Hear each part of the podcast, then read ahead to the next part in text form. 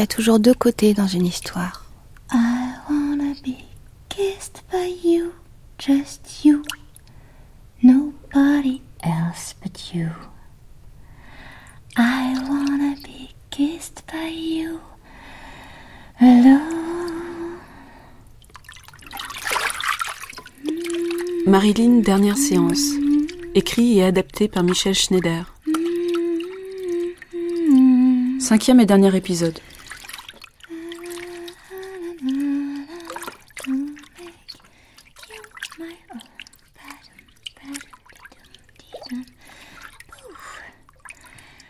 Avant d'emménager en 1957 dans l'appartement où elle vécut avec son troisième mari, Arthur Miller, et qu'elle garda jusqu'à sa mort comme pied-à-terre new-yorkais, Marilyn avait fait recouvrir de miroirs plusieurs murs du sol au plafond.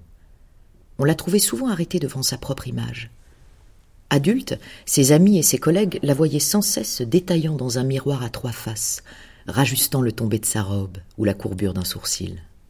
Il lui était presque impossible de croiser une glace sans s'y chercher. Truman Capote raconte qu'un jour, il avait vu assise pendant des heures devant son reflet. Il lui avait demandé ce qu'elle faisait, et elle avait répondu Je la regarde.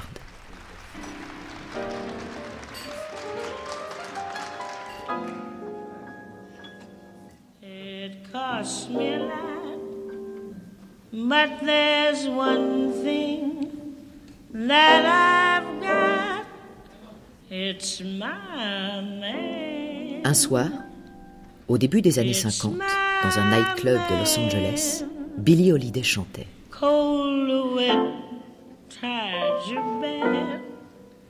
All of this I'll soon forget with my man. Marilyn était accompagnée de son costumier, Bill Travaglia. Il lui dit qu'un exemplaire de son calendrier de nuit était accroché dans le bureau qui servait de loge à la chanteuse noire.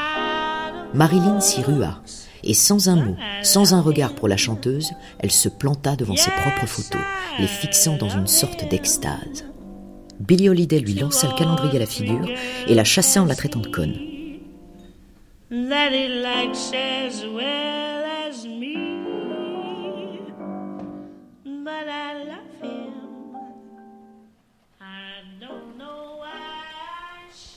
Quelques semaines avant de rencontrer pour la première fois Ralph Grinson, son psychanalyste, Marilyn disait à son ami journaliste William Weatherby Souvent, je me dis que ce serait mieux de ne pas être célèbre.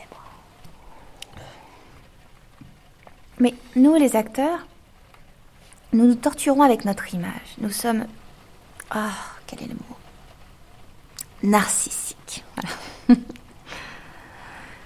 je reste des heures assise devant mon miroir à guetter les signes de l'âge. Je veux vieillir sans lifting facial. Relever un visage qui tombe, c'est la facilité. Ça retire la vie du visage, le caractère. Je veux être loyale avec mes traits. Avec le visage que je me suis fait. Avoir ce courage-là. Et parfois, je pense que ce serait plus facile d'éviter la vieillesse et de mourir jeune.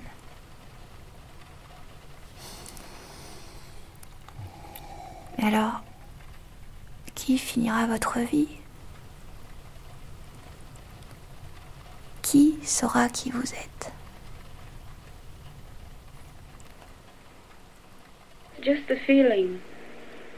What he said and what she said and what he felt. And I she liked felt. uh, singing, uh, athletics, English. I hated Uh, arithmetic. Neither are true. Uh, my mother's first husband was named Baker. Uh, her second husband was. oh, yes. Yeah. Because, well, I wanted my mother's maiden name because I felt that rightfully was my name. I couldn't take my father's name very well. So uh, I wanted at least something that was related. So I said, I want the name Monroe, which was my mother's maiden name.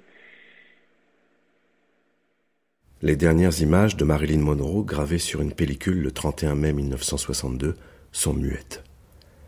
Il n'existe que 35 minutes de Something's Got to Give, quelque chose doit craquer, son dernier film, inachevé.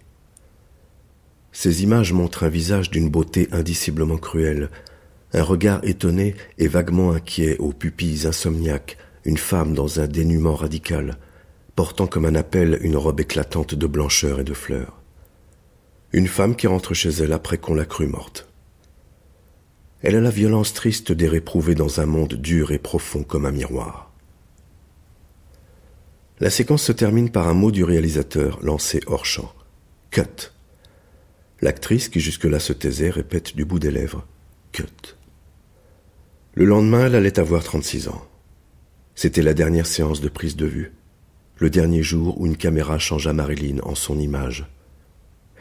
Deux mois plus tard, le metteur en scène de son destin dira encore Cut. Le fil, le film de sa vie sera coupé à jamais. Et aucun assistant de plateau pour crier encore une dernière prise.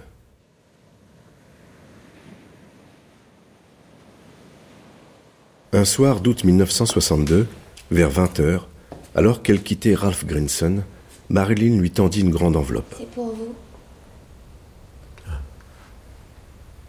Vous me direz ce que vous en pensez. Elle la posa sur la table près du divan avec un geste de grâce légère, comme on dépose le dernier vêtement avant de confier son corps nu au drap. L'enveloppe contenait deux bandes magnétiques enregistrées chez elle. En votre présence, cher docteur, je ne peux pas me laisser aller. J'ai besoin d'un espace plus secret pour vous parler. Entre moi et moi. Mais c'est à vous que je m'adresse. Même si vous n'êtes pas là. Surtout si vous n'êtes pas là. Ce sont les plus privées les plus secrètes pensées de Marilyn Monroe.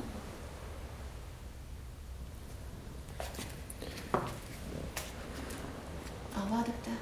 Au revoir.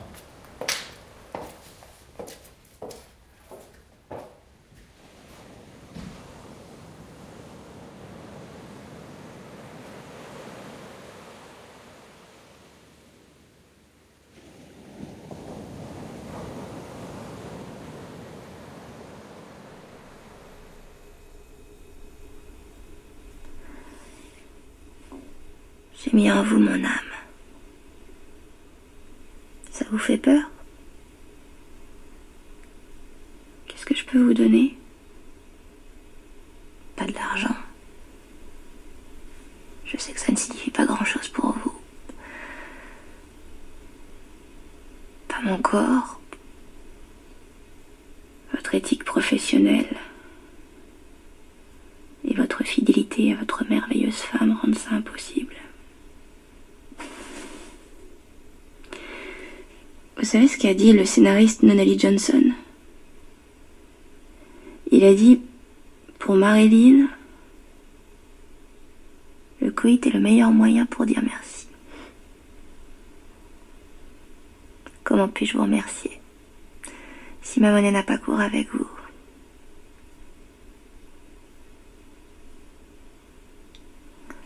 Vous m'avez tout donné. Grâce à vous, je suis autre avec moi-même et avec les autres. Ce que je n'ai jamais connu. Une femme et une vraie. Maintenant, j'ai le contrôle de moi-même. De ma vie. Est-ce que je peux vous donner une idée à moi qui va révolutionner la psychanalyse? Écoutez. Marilyn Monroe fait des associations. moi, complètement dissociée. Vous, mon docteur, par la et l'interprétation de ce qui se passe dans ma tête, Vous accédez à mon inconscient et, et, vous pouvez traiter mes névroses. Et moi, peut-être que je pourrais les dépasser. Mais pendant les séances, quand vous me demandez de me détendre et de vous dire ce que je suis en train de penser, j'ai un blanc. Je n'ai C'est ce que vous et le docteur Freud appelez résistance. Alors on parle d'autre chose et je réponds à vos questions du mieux que je peux.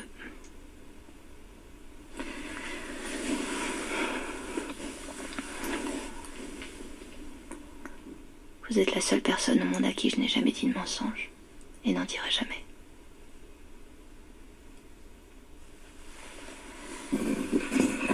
Ah, oui, les rêves. Je sais qu'ils sont importants. Mais lorsque vous voulez que, que j'associe librement autour de mes rêves, j'ai même blanc. Plus de résistance encore que vous et le docteur Freud ne pouvaient en espérer. Ces leçons d'introduction.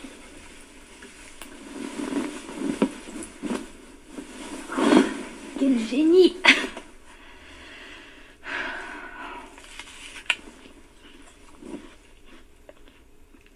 Il rend tout facilement accessible. Il a tellement raison. Il dit lui-même que Shakespeare ou Dostoïevski comprenaient mieux la psychologie que tous les savants mis ensemble. Bien sûr, c'est ainsi. Freud. La psychanalyse, c'est bien beau. Mais l'amour, le vrai, celui qu'on fait avec nos bouches, nos mains, nos sexes, c'est pas mal non plus pour sortir du gel, de la mort.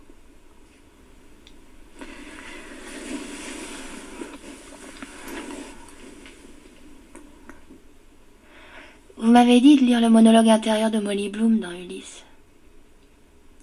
Tandis que je le lisais, quelque chose m'ennuyait. Joyce écrit ce qu'une femme pense d'elle-même. Le pouvait-il? Pouvait-il vraiment connaître ses pensées les plus intérieures? Mais après que j'ai lu le livre en entier, j'ai pu mieux comprendre. Joyce était un artiste qui pouvait pénétrer les âmes des gens, hommes ou femmes. Ça n'importe absolument pas que Joyce ait eu ou non des seins, ou autre attribut féminin, ou qu'il ait subi des douleurs menstruelles. Attendez. Comme vous devez avoir deviné, je suis en train d'associer librement. Vous êtes en train d'entendre un tas de mots grossiers. À cause de mon respect pour vous, lorsque je suis en séance, je ne serai jamais capable de dire les mots que je pense réellement. Mais maintenant que vous êtes à distance, je vais vous dire tout ce que je pense. Peu importe avec quel mot. Je peux faire cela. Et si vous êtes patient, je vous dirai tout. c'est drôle. Je vous demande d'être patient, mais c'est moi qui suis votre patiente. être patient ou être impatient. Encore un jeu avec les mots, n'est-ce pas?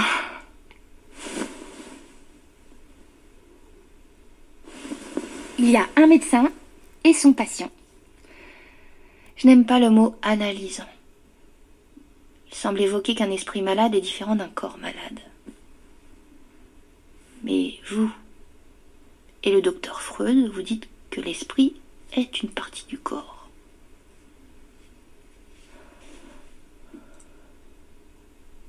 L'analyse ne me convient plus trop.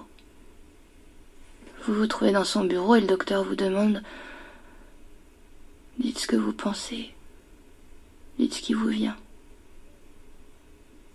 Et vous n'arrivez pas à dire la moindre chose. Combien de fois après une séance, je suis rentrée chez moi et j'ai pleuré en pensant c'est ma faute.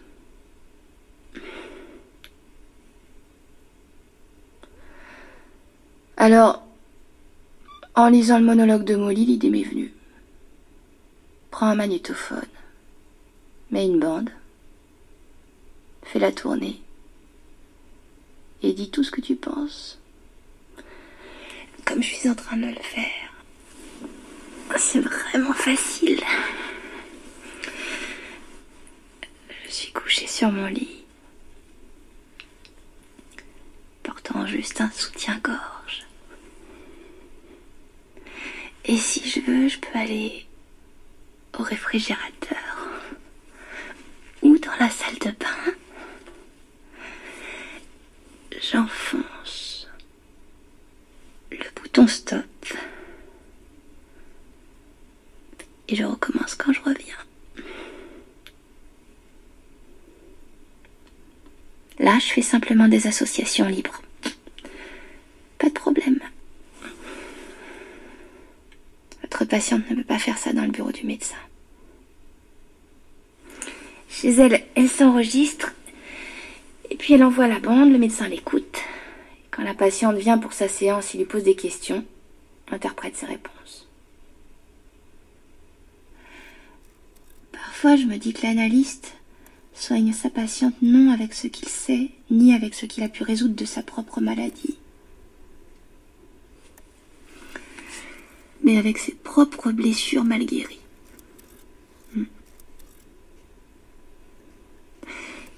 Euh, Ah, bah, on peut aussi mettre les rêves sur la bande. Juste après, en se réveillant. Vous savez que j'oublie mes rêves, j'oublie même que j'ai rêvé. Le docteur Fouette dit que les rêves sont la voie royale de l'inconscient. Il n'interdit pas de les enregistrer et de les écouter en différé. Je vais désormais vous dire mes rêves sur une bande. D'accord? Docteur Grinson, vous êtes le plus grand psychiatre au monde.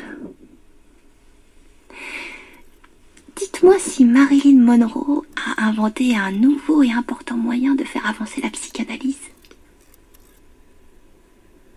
Hmm? Allons-y. Tout ce que je vais vous dire est vrai.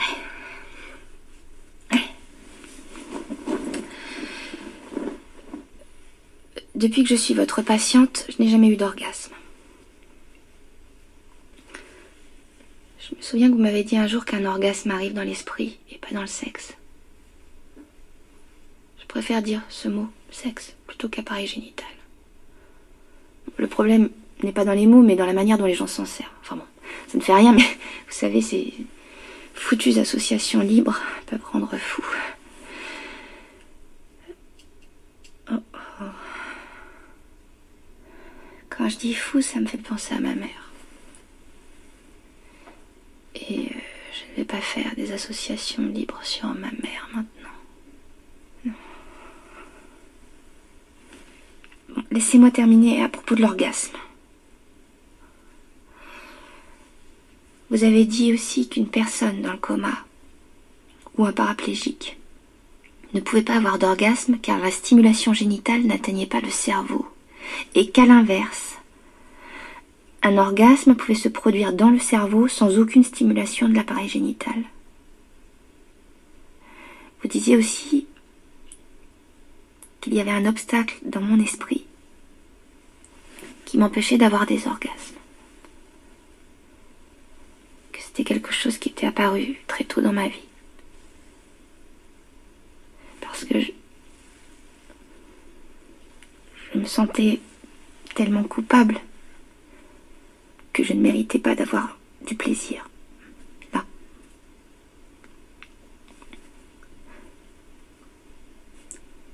Cela avait à voir avec quelque chose de sexuel qui s'était mal passé autrefois. Quelque chose qui a recouvert le plaisir par la faute. Un tort, vous disiez. Une atteinte.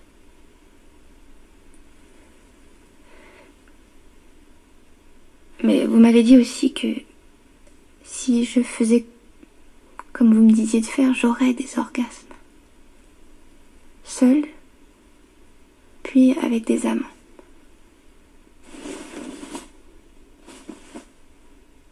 Quelle différence les mots.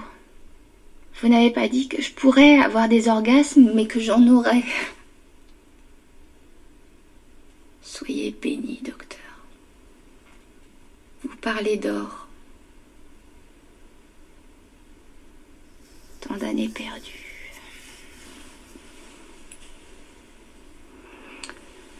Entre parenthèses, Si les hommes n'étaient pas si idiots et s'il y avait un Oscar de la meilleure simulatrice, je l'aurais raflé chaque année.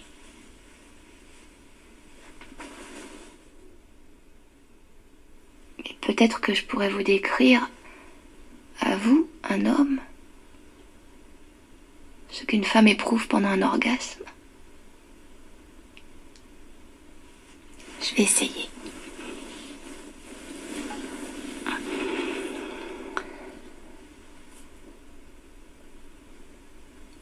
Pensez à une lampe avec un contrôle d'intensité, tandis que vous montez doucement le variateur. L'ampoule commence à briller, à briller encore. Et finalement, dans un éclair aveuglant, s'illumine tout entière.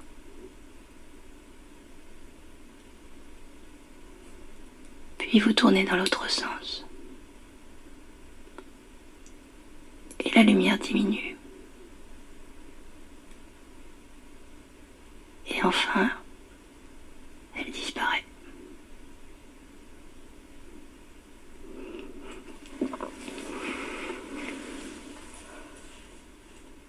À propos, rien à voir, mais j'ai encore besoin de vous pour faire tenir les morceaux pendant au moins un an.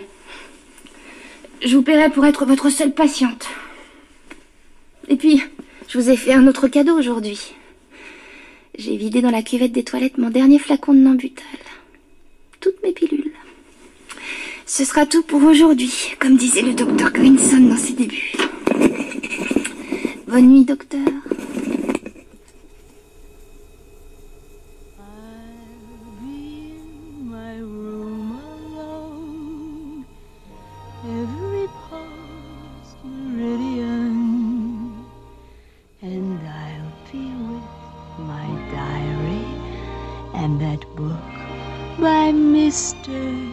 querido.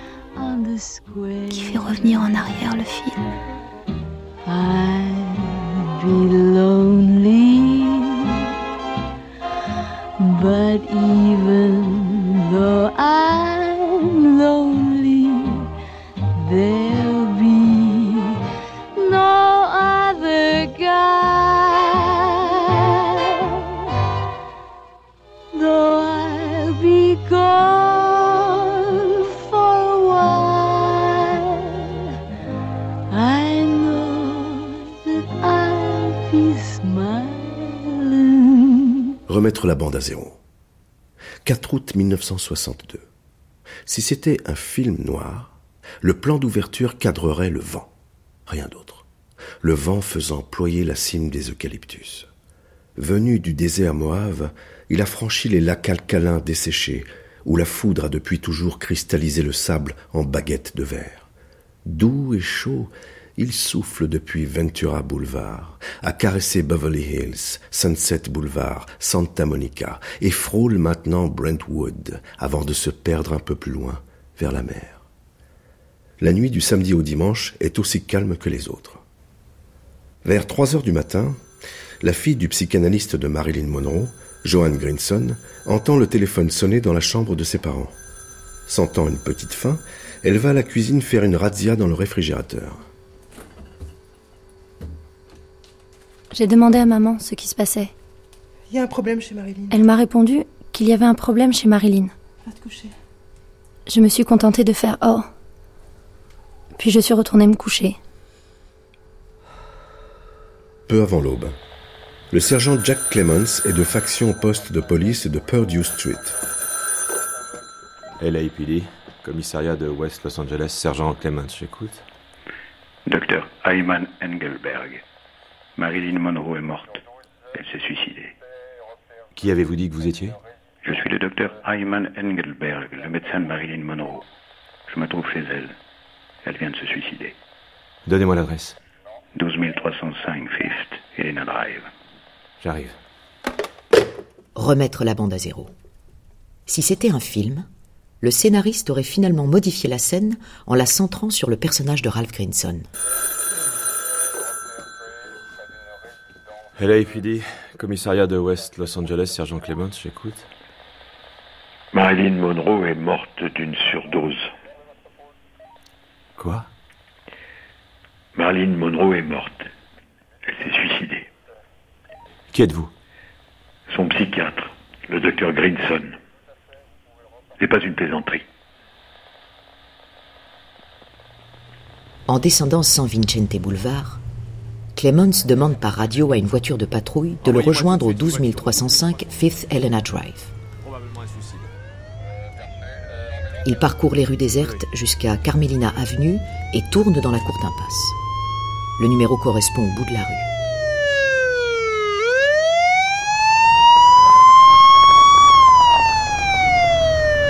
Il entre dans la maison, pénètre dans une chambre, voit un corps en travers du lit, un drap rabattu sur la tête, ne laissant visible qu'une mèche de cheveux blonds platine. Dans la position du soldat, la tête dans un oreiller, jambes allongées, toute droite, dira Clemens. Il pense immédiatement qu'on a dû intentionnellement la placer ainsi, en travers du matelas, le téléphone près de la main, à plat ventre sur le cordon du combiné. Si c'était un film, le plan de l'ambulance transportant le corps de Marilyn recouvert d'un plastique blanc serait suivi d'un fondu au noir, sur lequel apparaîtrait en lettres blanches trois mois plus tôt. Le montage ne serait pas achevé, et on verrait à l'écran le clap de l'assistant. Quelque chose doit craquer, et en sous-titre, Marilyn dernière. Le film qui défilerait aurait la présence harassante des images de rêve, chargées d'un trop de réalité. Son éclairage et son grain posséderaient un rayonnement étrange, au-delà de ce que peut rendre une caméra. Marilyn y apparaîtrait comme un fantôme, un funambule qui sait à présent qu'il peut tomber.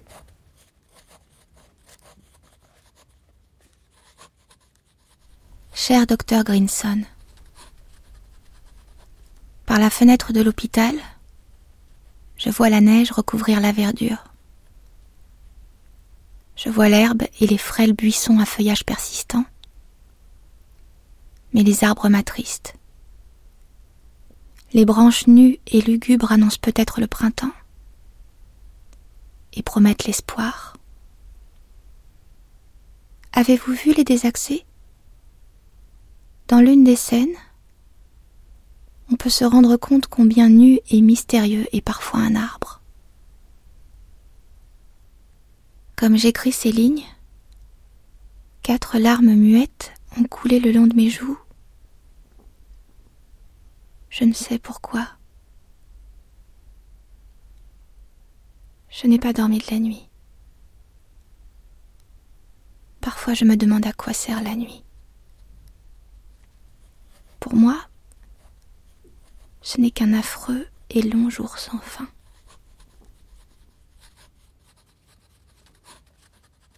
Remettre la bande à zéro. Depuis la terrasse, à travers une vitre étoilée, on voit l'intérieur d'une maison banale de style mexicain, une chambre aux murs vides. Une femme sous un drap, nue, trop blanche. Autour d'elle, les draps forment des angles d'ombre comme les blocs d'écume d'une vague retombée. Un homme debout, figé. Il ne pleure pas et s'avance d'un pas décidé. Il desserre la main crispée sur un téléphone et repose le combiné sur son support près du lit. La bouche est entr'ouverte. Sa bouche était toujours ouverte. Il ne l'avait jamais vue close sur aucune photo. Les yeux. Les yeux, il ne les voit pas. Il sait qu'ils sont fermés. Il veut qu'ils soient fermés.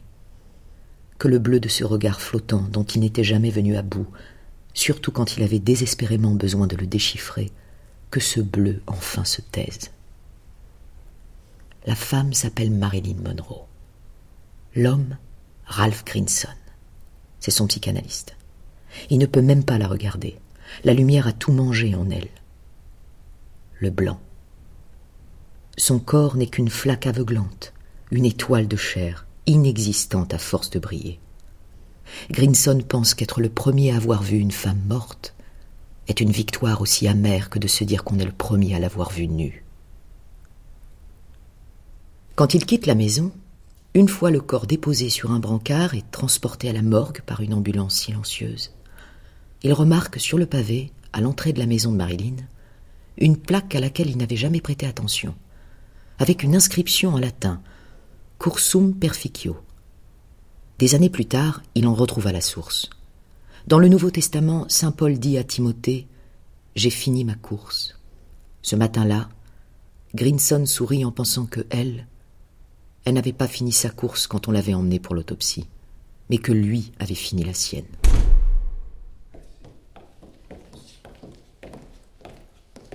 À l'aide, à l'aide, à l'aide. La vie de plus en plus proche, alors que ce que je veux, c'est mourir.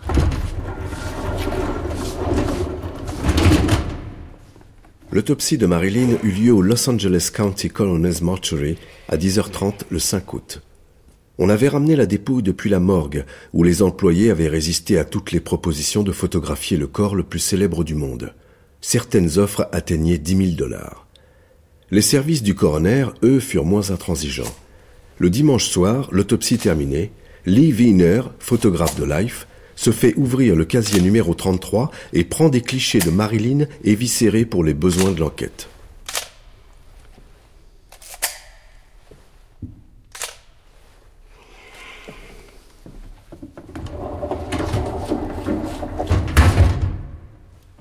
Mourir, c'est aussi ça. Devenir une chose, une marchandise, un morceau non de chair mais de viande.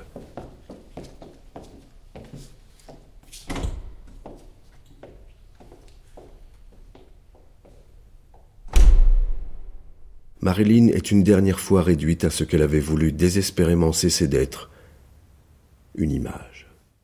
Je traîne Marilyn Monroe partout, comme un albatros ses ailes.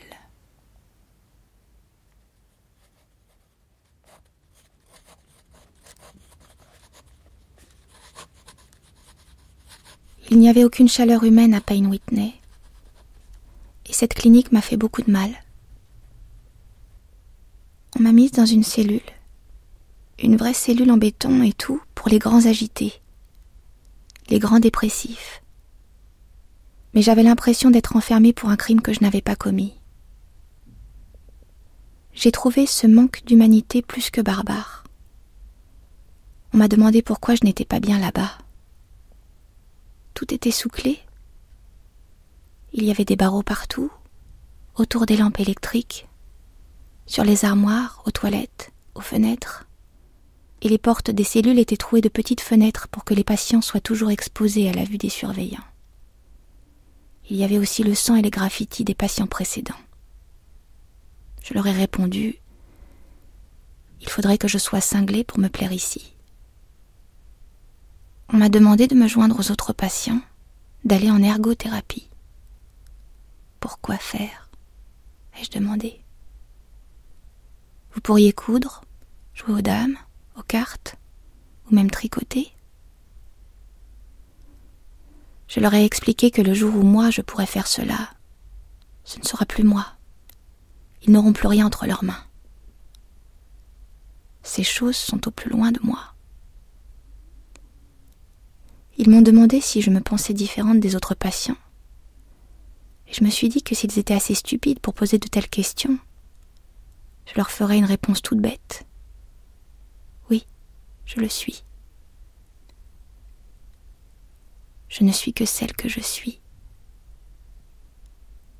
Quand je m'entends vous écrire ça, je souris maintenant. Parce que vous, vous savez bien que je ne sais pas du tout qui je suis. Et que le jeu d'échecs me passionne parce qu'on ne sait qu'au dernier coup quelle partie se jouait.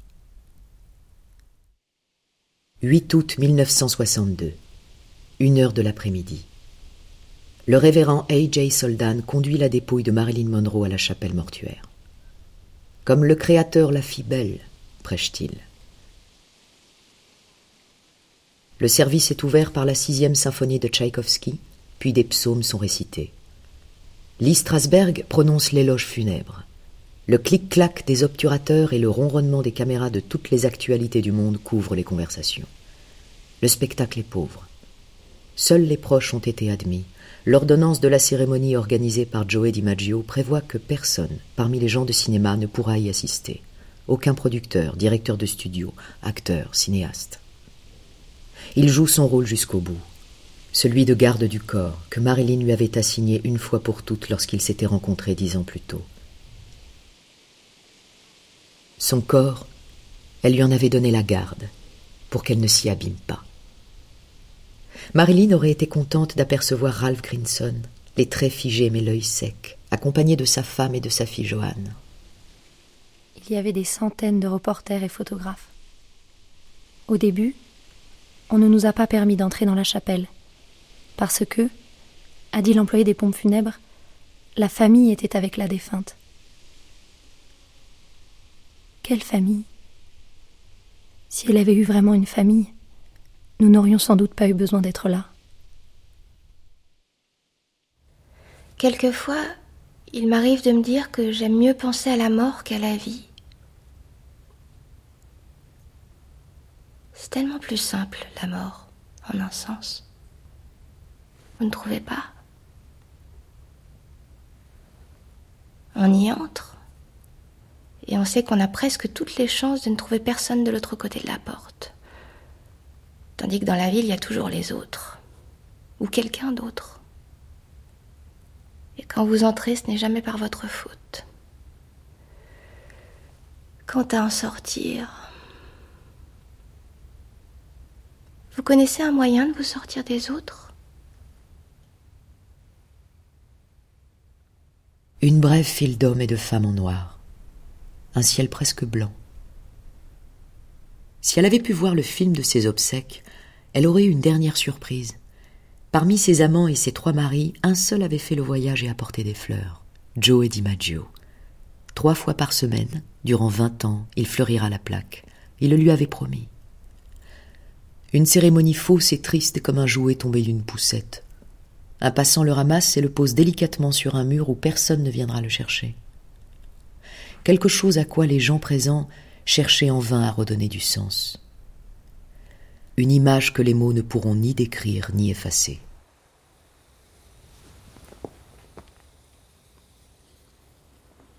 Depuis que vous m'avez accueilli chez vous et permis de rencontrer votre famille,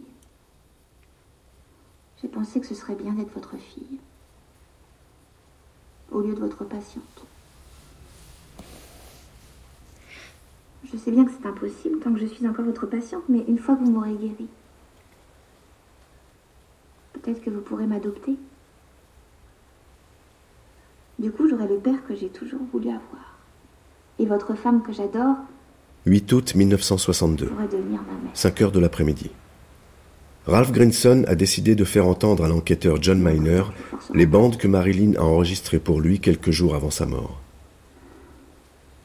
C'est beau d'y penser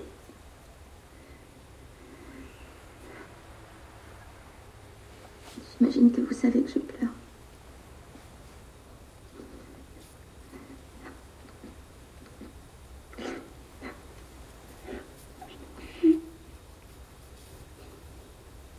Ce serait mieux que j'arrête. Vous étiez très lié à elle, docteur. Comment réagissez-vous à sa disparition?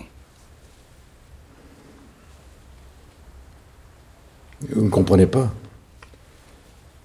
Je l'ai aimé. Je ne l'ai pas aimé. Je ne l'ai pas aimé d'amour. Je l'ai aimé comme on aime un enfant, un malade, un enfant malade. Pour ses failles, ses peurs. Sa peur me faisait peur. Sa peur plus grande qu'elle, sa peur qui lui servait de refuge. Sa peur que j'ai cru pouvoir accueillir, contenir, apaiser. Vous ne pouvez pas comprendre qu'elle m'a à la fois libéré et condamné. Je l'ai perdue au moment où elle m'avait presque rejoint. Le langage bougeait en elle. Elle me parlait, enfin, après presque trois ans où elle n'avait fait que parler devant moi. Elle regardait la vie en face et non plus cette route noire en arrière d'elle-même. Qu'est-ce que vous gardez d'elle? Ce que je garde d'elle, je vais vous dire, pas son image dont je devais détourner les yeux et qui me faisait mal, comme seule peut le faire la beauté. Non, pas son image, sa voix. Cette voix mélancolique de fantôme chantant deux refrains de Happy Birthday to you, Mr. President. Je l'ai réentendu hier sur les images que toutes les télévisions ont rediffusées. Vous savez, en psychanalyse, nous n'avons affaire qu'à des voix. Ce n'est pas pour rien que Freud a inventé ce dispositif étrange qui sépare le corps du patient en deux. D'un côté, son image, son volume, sa façon d'occuper l'espace, et de l'autre, sa voix, portée à notre oreille et qui marque sa trace dans le temps, d'autant mieux que l'image est absente. Une analyse, c'est un peu comme le cinéma d'avant le parlant. Des scènes muettes suivent les intertitres sur fond noir. Les mots font naître les choses. C'est pas pour rien que j'ai été si réticent devant les films qui voulaient montrer la psychanalyse. Donner à voir l'invisible travail des mots. C'est pas pour rien non plus. Le destin fait bien les choses si nous n'avons comme trace de Freud que d'un côté des images sans parole, des heures de pellicule muette et de l'autre des entretiens enregistrés pour la radio. C'est pas pour rien que ces bandes, Marilyn Monroe les a enregistrées dans le noir, la nuit, et qu'elle n'a pas utilisé ces séances pour dire ces choses alors que je voyais son image. Marilyn savait ça. Le réel dans la voix quand elle se délie des images. Un jour, elle m'a dit, il n'y a pas besoin d'utiliser sa voix dans un mode spécial. Si vous pensez à quelque chose de sexuel, la voix suit naturellement. En fait, elle avait deux voix. Celle de ses films, apprise, conquise, ce murmure haché, ce souffle désarticulé qui franchit les lèvres comme on sort du sommeil à, bout de rêve. Et puis l'autre, qu'elle prenait hors écran, posée, plus claire. Dans ces séances, elle passait de l'une à l'autre. Mais vers la fin, elle n'utilisait plus sa voix d'actrice. Même dans son dernier film, elle garde à l'écran sa voix de ville. En elle, depuis le début, s'est joué un drame entre la voix et la peau. Elle croyait que sa peau seule, vue, touchée, meurtrie, pouvait parler. Je ne sais pas. Je ne sais pas ce qui s'est passé. Mais, au risque de vous choquer, je crois qu'elle allait mieux les derniers temps.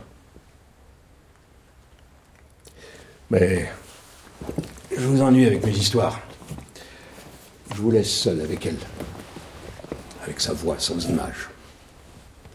Moi, je vais retourner à mes patients. Écoutez, réécoutez ces bandes. Prenez des notes si vous l'estimez utile, mais ne les emportez pas.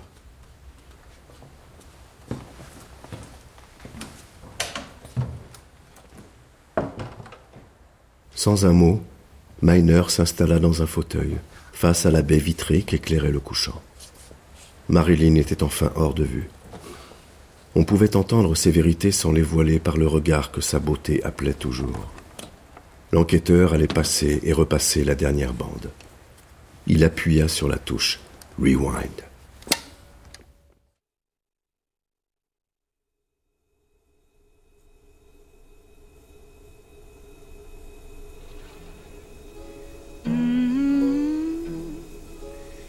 If you listen, you can hear it call. Wailery.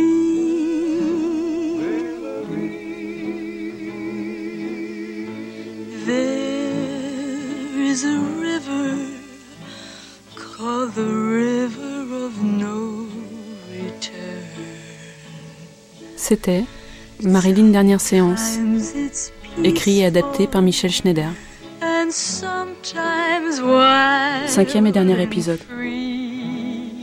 Avec Clotilde Morgiev, Marilyn Monroe, Georges Kless, Ralph Grinson, Mohamed Rouabi, le narrateur, Johanna Nizar, la narratrice, Alain Fromager, William Weatherby, Léonie Pinjot, Joanne Grinson, Daniel Lopez, Hildy Grinson, Patrick Larzille, Dr Hyman Engelberg, Roland Timsit, Sergent Jack Lemons, Bernard Vaver, John Miner.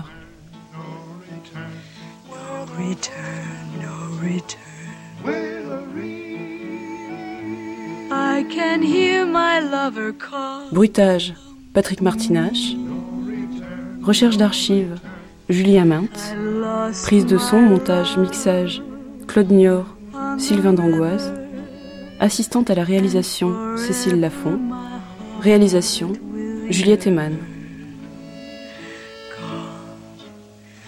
Gone forever down the river of no return. Wailery, Wailery.